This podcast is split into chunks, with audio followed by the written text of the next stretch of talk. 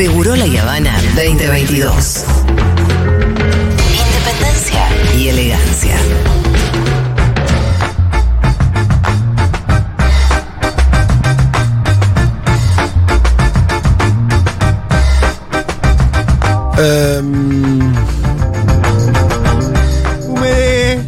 Humé. Hola, Juan Manuel Carr, bienvenido, señor. ¿Qué dicen? ¿Cómo andan? Eh, un mundo de segurolers. Un es lo que la gente quiere, por eso Fede Vázquez se quedó en el estudio. Está bueno ese fit. ¿Eh? ¿Cómo andaba Vázquez? ¿Bien? Es todo lo que la gente quiere. Bien, está bien. Hablar de algo que no sea este bendito país. por favor. Vamos a hacer eso. Hacia el final les voy a traer un lado B, Sí. porque de algo hay que vivir también, ¿no? Lado A y lado B también. Sí. Eh, ¿Y cuál es el lado B? Ah, no la adelantás. ¿O sí? Chile y Cheyenne. Te tiro No. ese título. Ajá. Chile y Cheyenne. Eh, bien, eh, empecemos con eh, Brasil. Bueno, se vienen las elecciones presidenciales, cada vez falta menos, 2 de octubre. Se juntó Jair Mesías Bolsonaro, presidente de ese país, con embajadores y diplomáticos el día lunes y expresó ante ellos su desconfianza en el propio sistema electoral brasileño. ¿Sí? Eh, sistema. Pero él es de gobierno. Sí, claro, Claro, pero. eso es gracioso, pero Él dice que ganó en 2018 en la primera vuelta y que injustamente el Partido de los Trabajadores lo llevó a una segunda vuelta, según él, hipótesis, y que en el 2014 Dilma perdió contra Ezio Neves, candidato en ese entonces del PSDB. Bueno, uno dice, "Je, vos llegaste a ser diputado por este sistema electrónico, vos llegaste a ser presidente por este sistema electrónico.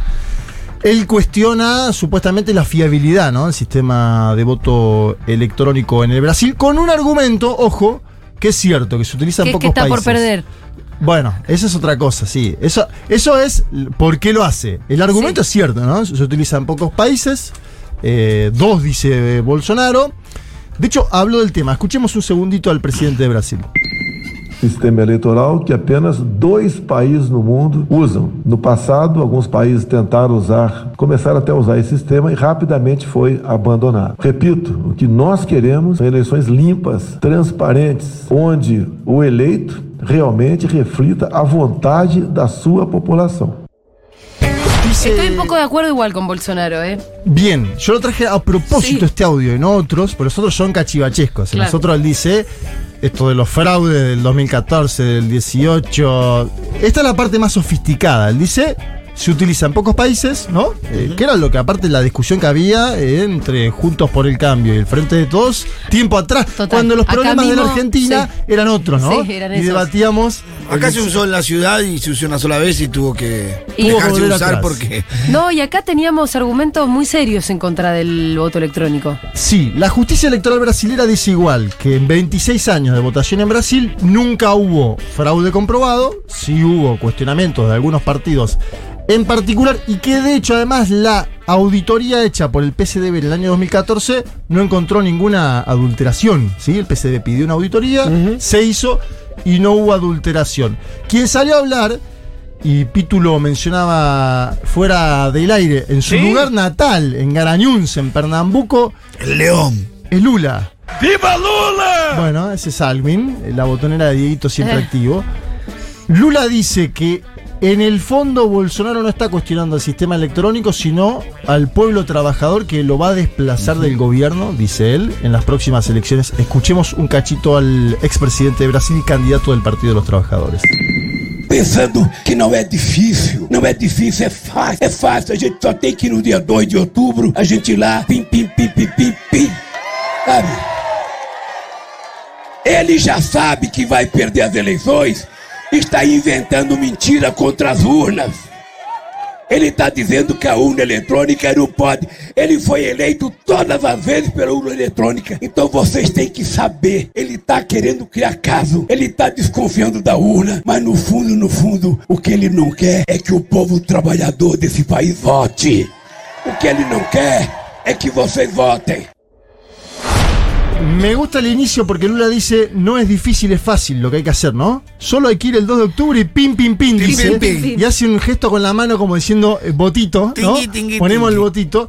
Y sobre Bolsonaro dice, él ya sabe que va a perder las elecciones, está inventando mentiras contra las urnas, fue electo todas las veces con la urna electrónica, hecho que es eh, efectivamente así, quiere crear caos, desconfía de las urnas, pero en el fondo lo que no quiere es que el pueblo trabajador de este país vote, lo que él no quiere es que ustedes voten, le dice Lula al pueblo nordestino, que es además uno de los más empobrecidos históricamente. Con- Convengamos que nadie cuestiona un sistema que eh, en el que sabe que va a ganar, o en el que piensa que va a ganar, ¿no? Claro, si vos ves los últimos. eh, el caso de Bolsonaro, el caso de Trump, fueron. eh, no, no, no son personas que vienen militando el, el voto en papel o otro sistema electoral, ¿no? Salvo cuando se encuentran en la situación de, eh, de- de estar muy complicados electoralmente y ahí aparece.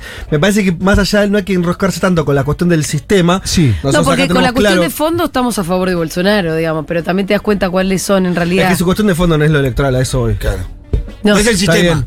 Vos cuando decís de fondo decís. el- me el refiero a la discusión sobre el voto electrónico. Total, pues eso, eso me parece que es el, el formato, en este caso elegido, para, Cuestionar para la cuestionar elección. la elección. Donde ya de- saben que van a sí. perder. Lo de Trump fue calcado. Igual, Eh, y Trump no solo cuestionó la forma de votación, que además en Estados Unidos es más complejo porque cambia hay por voto estado, postal, claro. sino que además después cuesti- cuestionó el escrutinio, que es el capítulo 2 que probablemente Bolsonaro también. Claro, por eso muchos presente. ponen la lupa en el 2 de octubre, sobre todo si Lula llegase a sacar 51 puntos, 52, y sale a decir públicamente, Lula, soy presidente electo de Brasil. O sea, claro, eh, Lula si saca más de la mitad es presidente inmediatamente. sí.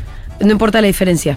No. No. No, y además Claro. va a ser una diferencia Pero si la diferencia grande. es de un punto por encima de la mitad, ahí sí es donde Bolsonaro va a tener algún tipo de margen. Más margen que si Lula saca 60 puntos. 51-48. Y si decimos. pasa segunda vuelta, de vuelta, ¿no? Le va a dar. De pasar Bolsonaro a la segunda vuelta es el escenario más complicado de todos, Mm. me parece, en la definición, ¿no? Porque estamos yendo Real. tres semanas después. No el pataleo del fraude. No, no, en general, porque también puede cuestionar una segunda vuelta que sea más pareja, digamos. Claro. Eh, en fin, vamos a ver, vamos a, vamos a ver cómo se da este desenlace. Con el avioncito de Dieguito, te lo pido con tiempo, así lo tenés a mano, lo tenés mano. Nos vamos a Italia. Opa. Eh, no se, fue finalmente Draghi, ¿no?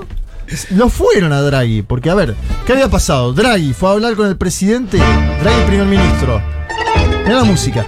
Fue a hablar con Mattarella. Mattarella le dijo, dale, seguí con el gobierno. Por favor. Lo- anda, a- a- anda al parlamento y armó una mayoría, le dijo. ¿Quién es Mattarella? Mattarella es el presidente de Italia. que el- Ah, en para. Italia, presidente. Está el primer ministro va a hablar con Sí, el presidente. Exacto. Y el presidente Sí. le dice a Es Mattarella. figura medio decorativa el presidente. No es el- Mattarella. sí. Bastante, es como esto, ¿no? Le dice, che, anda y forma gobierno con los Sí. partidos que votó el pueblo italiano. y Mattarella le dijo, conseguir los apoyos. Draghi fue a buscar los apoyos y no solo se quedó sin el movimiento 5 estrellas, sino que se quedó sin la Liga, el partido de Salvini, Salvini un hombre de la ultraderecha italiana, y sin Ah. Forza Italia, la formación de Berlusconi, Forza Italia, ¿sí? Es decir, Berlusconi y Salvini abandonaron a Draghi. Draghi es un hombre que llegó como un intelectual, un hombre que- de la gran política, porque había estado en el Banco Central Europeo. Pero apoyado Sí. sobre todo por partidos de derecha. Partido de derecha, de centro, era como, vamos a traer a este hombre que va a salvar a Italia a corto plazo. Veamos cómo está el mundo también, ¿no? Se fue Boris Johnson hace dos semanas, eh, dijo hace dos días hasta la Hasta vista, la baby. vista, baby. Está en un cumpleaños. Este sí está en un cumpleaños. El mundo entero está en un cumpleaños, Pitu. Eh, bien, ahora va a haber elecciones anticipadas en Italia.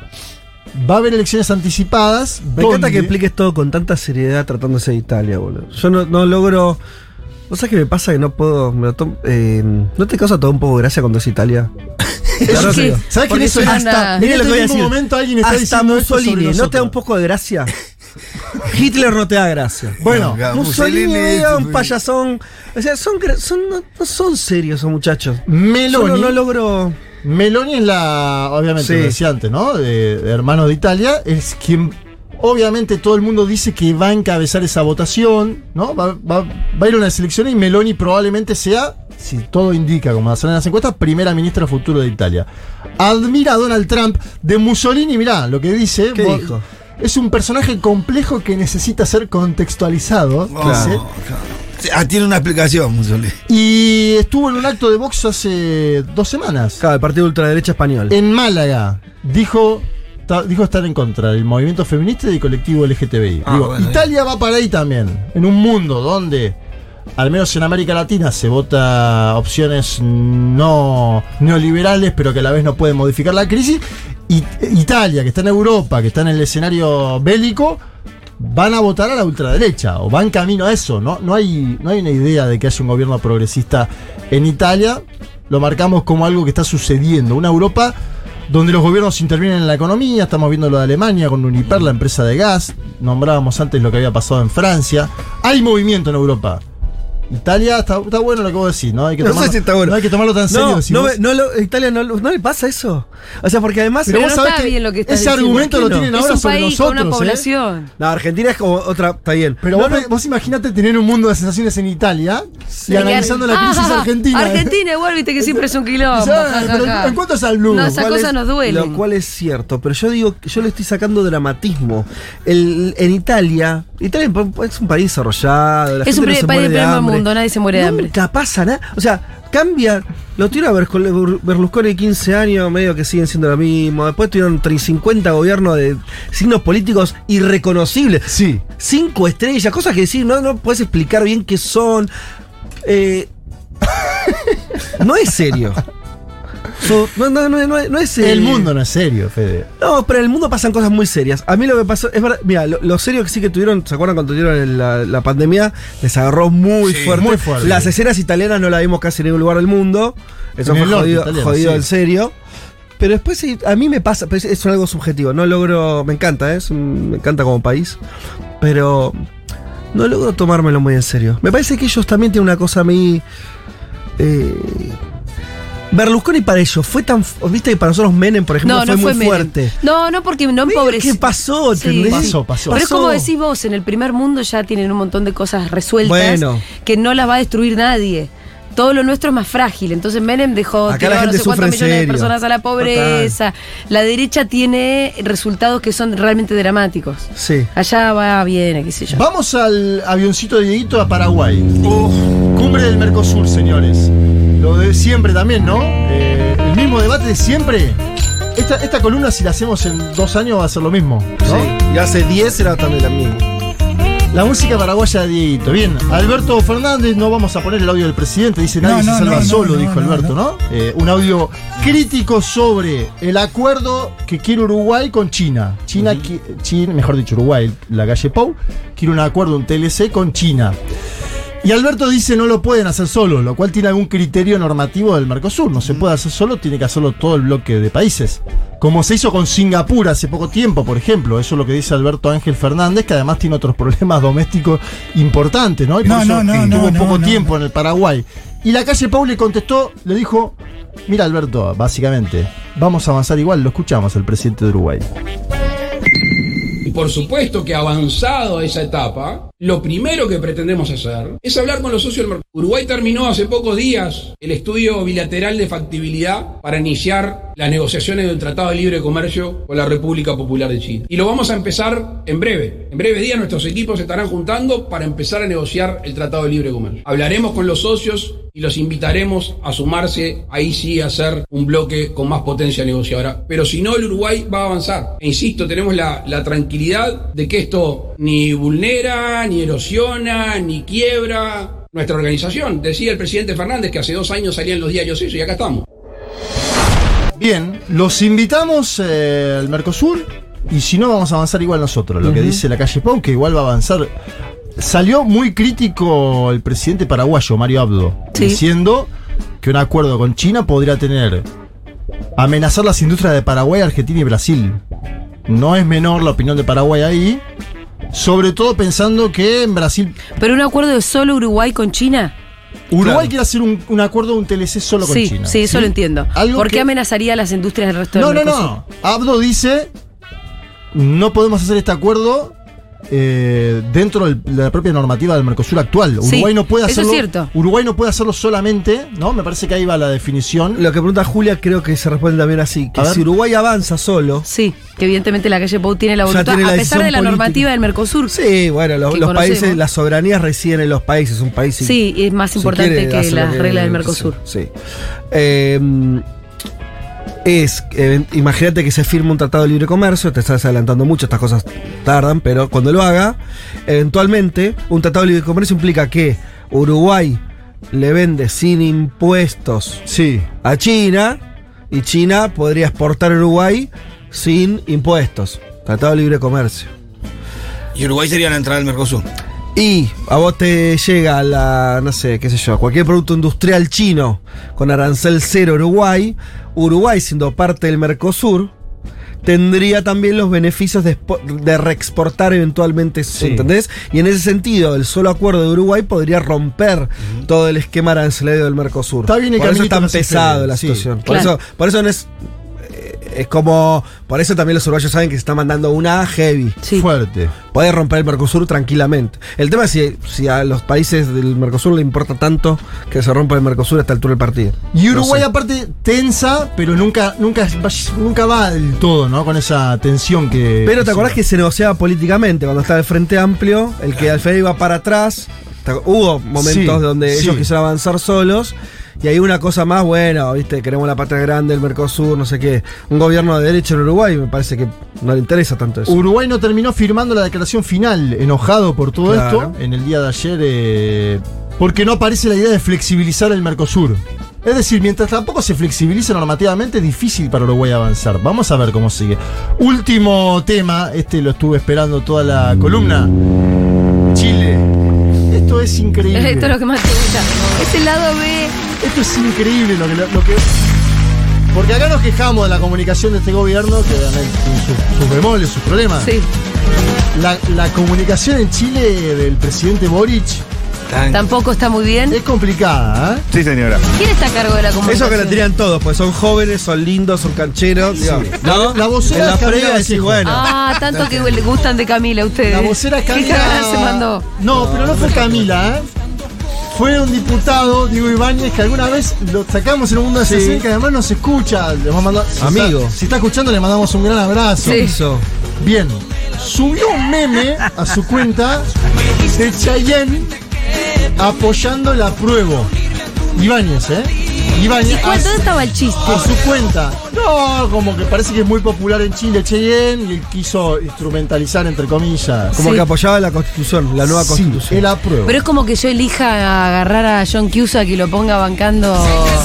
ponele. el impuesto pero a la fortuna. Vos ponele que lo haces eso. Ponele que sos diputada del Sí, oficialismo sí, sí, argentino y lo haces. Y agarro la imagen de. Y Alberto dice, mirá qué divertido esto que hizo Ah. Julia, y lo sube, que es lo que hizo Boric, ¿Y qué pasó?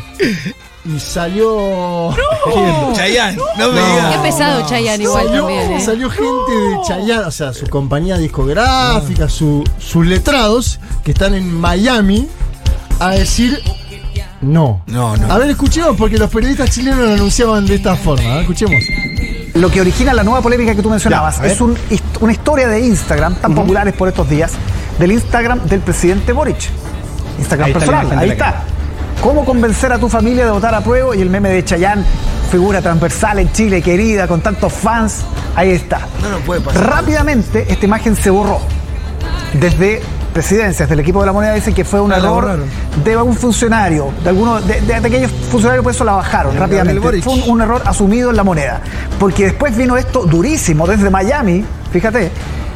Chaff Enterprises, los representantes de Chayanne, salen a decir, Chayanne nunca se involucra en temas políticos, nunca apoya campañas políticas de ninguna índole, los temas políticos son solo de incumbencia de los ciudadanos de cada país, y ojo, porque se está incurriendo en una acción que podría tener consecuencias legales. O sea, es clarito el mensaje. No, no se vuelva a hacer esto. No metan a Chayán Claro, en ninguna contienda no política, ni en ningún plebiscito, porque Chayán no se mete, no, no está jugando esta gente. La, la gente representa a Chayán. ¿Cuántos discos ha vendido? Pero ¿por qué gobiernos populares tienen estas cosas? ¿Sabés lo, sabés lo que pasó ayer? Presentaron una camiseta que tenía el número 4 de la prueba, una camiseta de la selección de Chile.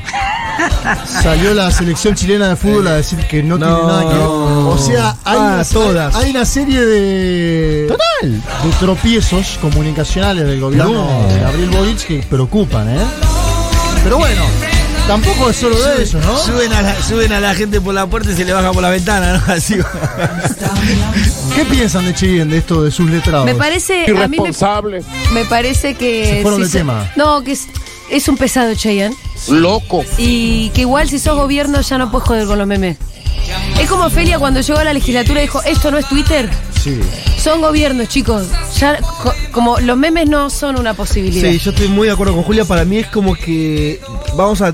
Va a venir una etapa, no sé cuándo, en tres días, en 100 años, en un momento la comunicación política volver a ser como es en Irán, ¿me entendés? O sea, sale a hablar el- un general y dice, viste, orden número 35 a partir de hoy y listo, basta de joda. Basta, sí, sí, sí. That's wrong. No quiero, o sea, hoy, hoy tenemos casos eh, Comunicado, locales que de- tal y tal y tal. Sí, hay Sí. casos locales hoy, sí, claro. Hay casos locales de, de, de metidas de pata. ¿Cómo? Uy, hoy, Por justo hoy. eso. Entonces, me parece que están todos sobregirados. No, y además basta. esto, como una especie de eh, ganas de decir, bueno, busquemos las herramientas que tiene.